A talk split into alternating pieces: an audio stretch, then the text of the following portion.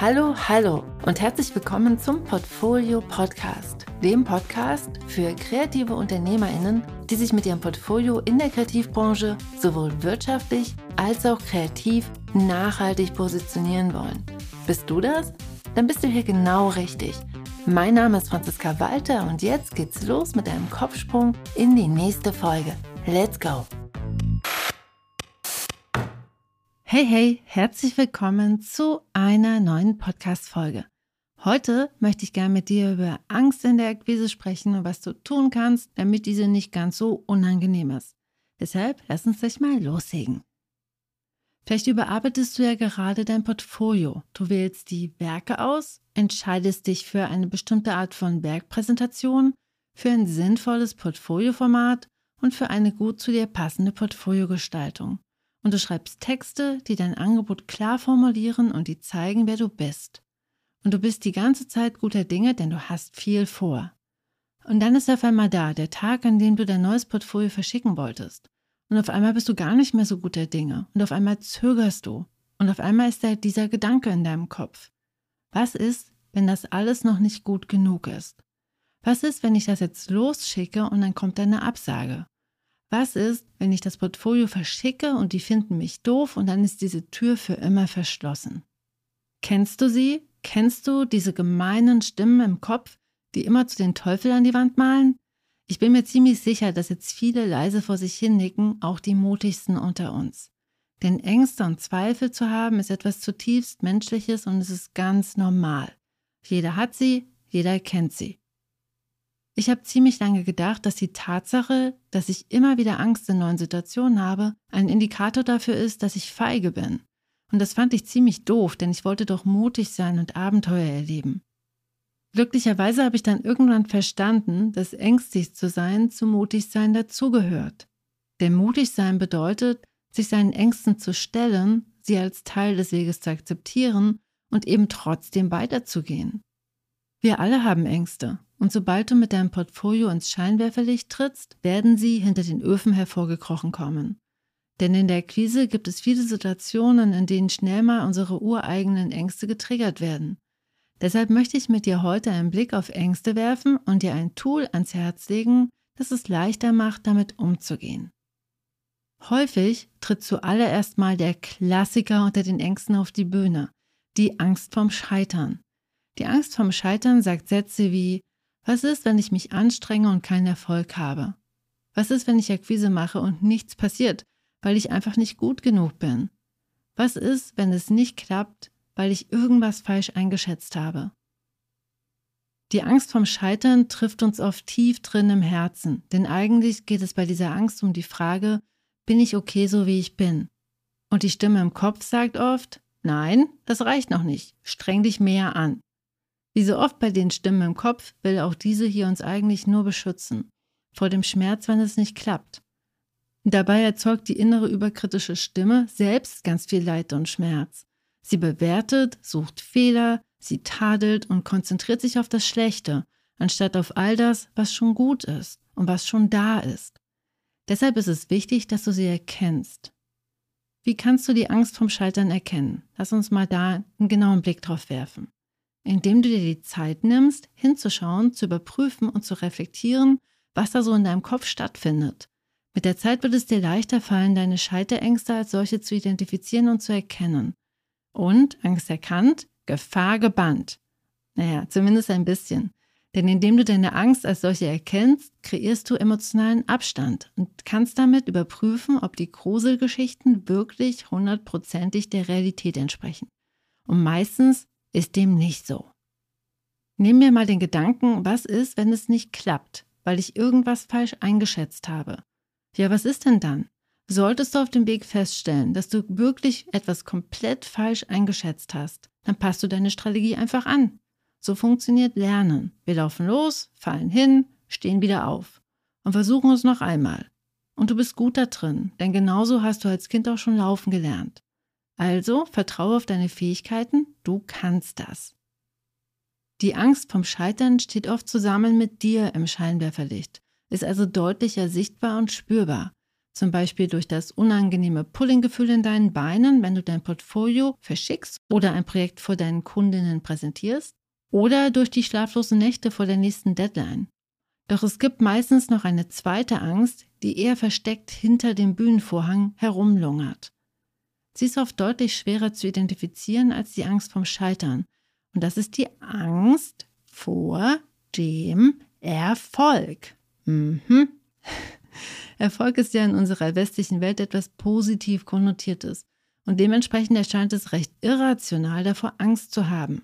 Aber wie gesagt, für viele Menschen steht die Angst vor dem Erfolg mit auf der Bühne und sorgt dafür, dass wir unser wahres Potenzial am Ende nicht wirklich nutzen, sondern, und das oft immer an einer ähnlichen Stelle, etwas tun, was unseren eigenen Erfolg untergräbt. Die Angst vom Erfolg klingt zum Beispiel so. Wenn ich erfolgreich werde, dann mögen Menschen mich bestimmt nicht mehr, weil sie mir den Erfolg nicht gönnen. Oder wenn ich erfolgreich bin, dann muss ich ganz viel arbeiten und darf keinen Spaß mehr haben. Oder auch, was ist, wenn ich erfolgreich werde und dann gewöhne ich mich daran und dann scheitere ich und verliere wieder alles? Oder auch, was ist, wenn ich meine Ziele erreiche und dann bin ich immer noch nicht glücklich? Dahinter steckt oft eine allgemeine Angst vor der Veränderung. Veränderung bedeutet, dass wir unbekanntes Terrain betreten, uns nicht mehr auf das, was wir wissen, verlassen können, uns also nicht mehr auskennen und deshalb schneller Fehler machen. Und aus dem Grund schafft es die Angst vom Erfolg immer wieder, uns zu überreden, lieber den Status quo zu erhalten, auch wenn wir vielleicht nicht damit zufrieden sind. Denn mit dem Status quo kennen wir uns gut aus und wissen, dass wir damit zurechtkommen. Okay, wie kannst du jetzt diese Angst erkennen? Wie erkennst du die Angst vor dem Erfolg? Hier gilt es, einen kleinen Umweg zu gehen, denn wie gesagt, die Angst vor dem Erfolg versteckt sich oft hinter dem Bühnenvorhang und ist damit schwerer zu erkennen. Indem du einmal überprüfst, was für Bilder du von erfolgreichen Menschen hast, kommst du ja aber auf die Schliche. Schreib einmal auf, was für stereotypische Dinge dir einfallen, wenn du an erfolgreiche Personen denkst. Haben sie vielleicht einen schlechten Charakter, sind selbstgefällig und eitel oder ist die Person einsam, weil alle anderen sie verlassen haben? Schau auch mal hin, ob Geld dabei eine wichtige Rolle spielt. Viele Menschen haben ein zwiespältiges Verhältnis zu Geld und zum Geldverdienen, insbesondere in der Welt der Kunst. Verdirbt vielleicht das Geld den Charakter? Oder sind wirtschaftlich erfolgreiche Menschen oberflächlich? Oder ist Geld gefährlich, weil sich immer alle darum streiten? Schau einmal genau hin, was du da eigentlich für Bilder im Kopf hast. Und indem du diese Bilder aufschreibst, schaffst du auch hier die Möglichkeit, mit Abstand darauf zu schauen und zu überprüfen, ob diese Bilder wirklich der Realität entsprechen. Hast du deine Glaubenssätze zu Erfolg identifiziert, hilft es, eine erfolgreiche Person als Vorbild auszuwählen, die deine Glaubenssätze sprengt. Ist dein Glaubenssatz zum Beispiel, dass Geld einsam macht, dann such dir eine Vorbildperson, die wirtschaftlich erfolgreich ist und diesen Erfolg nutzt, um sich mit Menschen zu verbinden.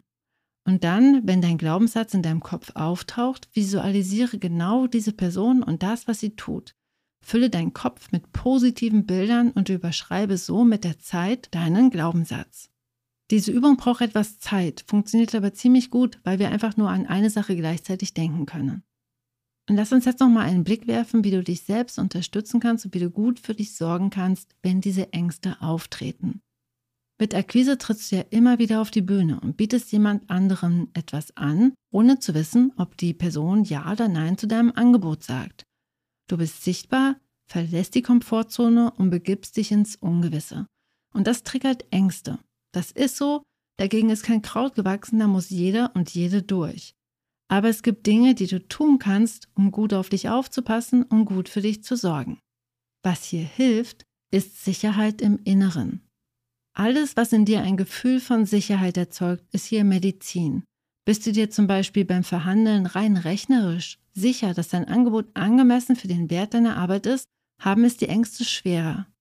Wenn du weißt, dass du das, was du anbietest, auch wirklich besser kannst als die meisten anderen KollegInnen, dann schafft das Sicherheit. Es hilft auch, wenn du weißt, dass deine KundInnen das, was du ihnen anbietest, auch wirklich brauchen.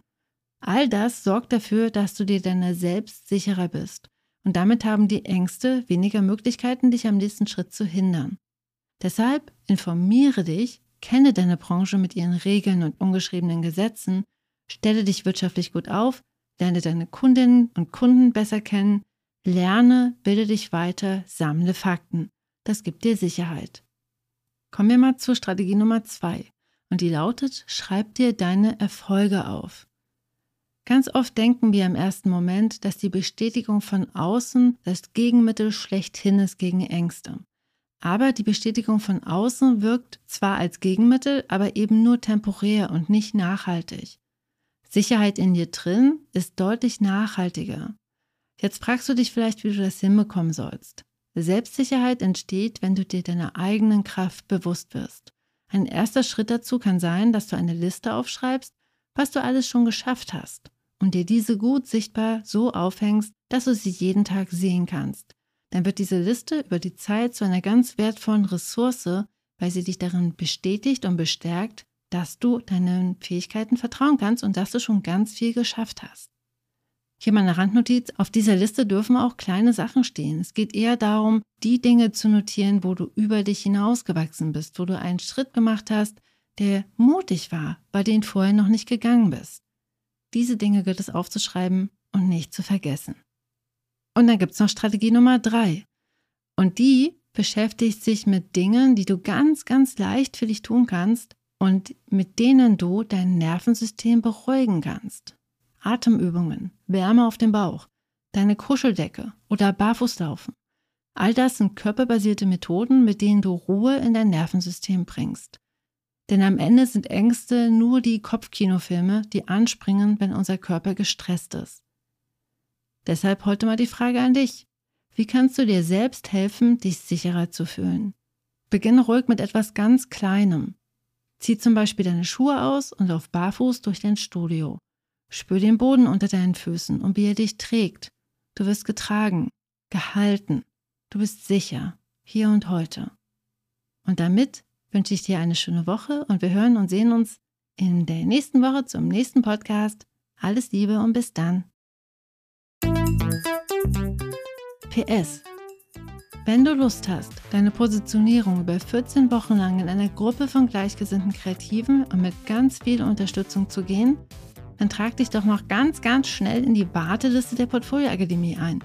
Diese öffnet nächste Woche vom 2. bis 6. Mai ihre Türen und startet am 9. Mai mit einer begrenzten Anzahl von 18 TeilnehmerInnen. Wenn du auf der Warteliste stehst, bekommst du vor dem offiziellen Verkauf ein besonderes Early Bird Angebot. Es lohnt sich also auf der Warteliste zu stehen und dazu bleibt nicht mehr so viel Zeit. Deshalb, let's go! Und damit alles Liebe und bis dann!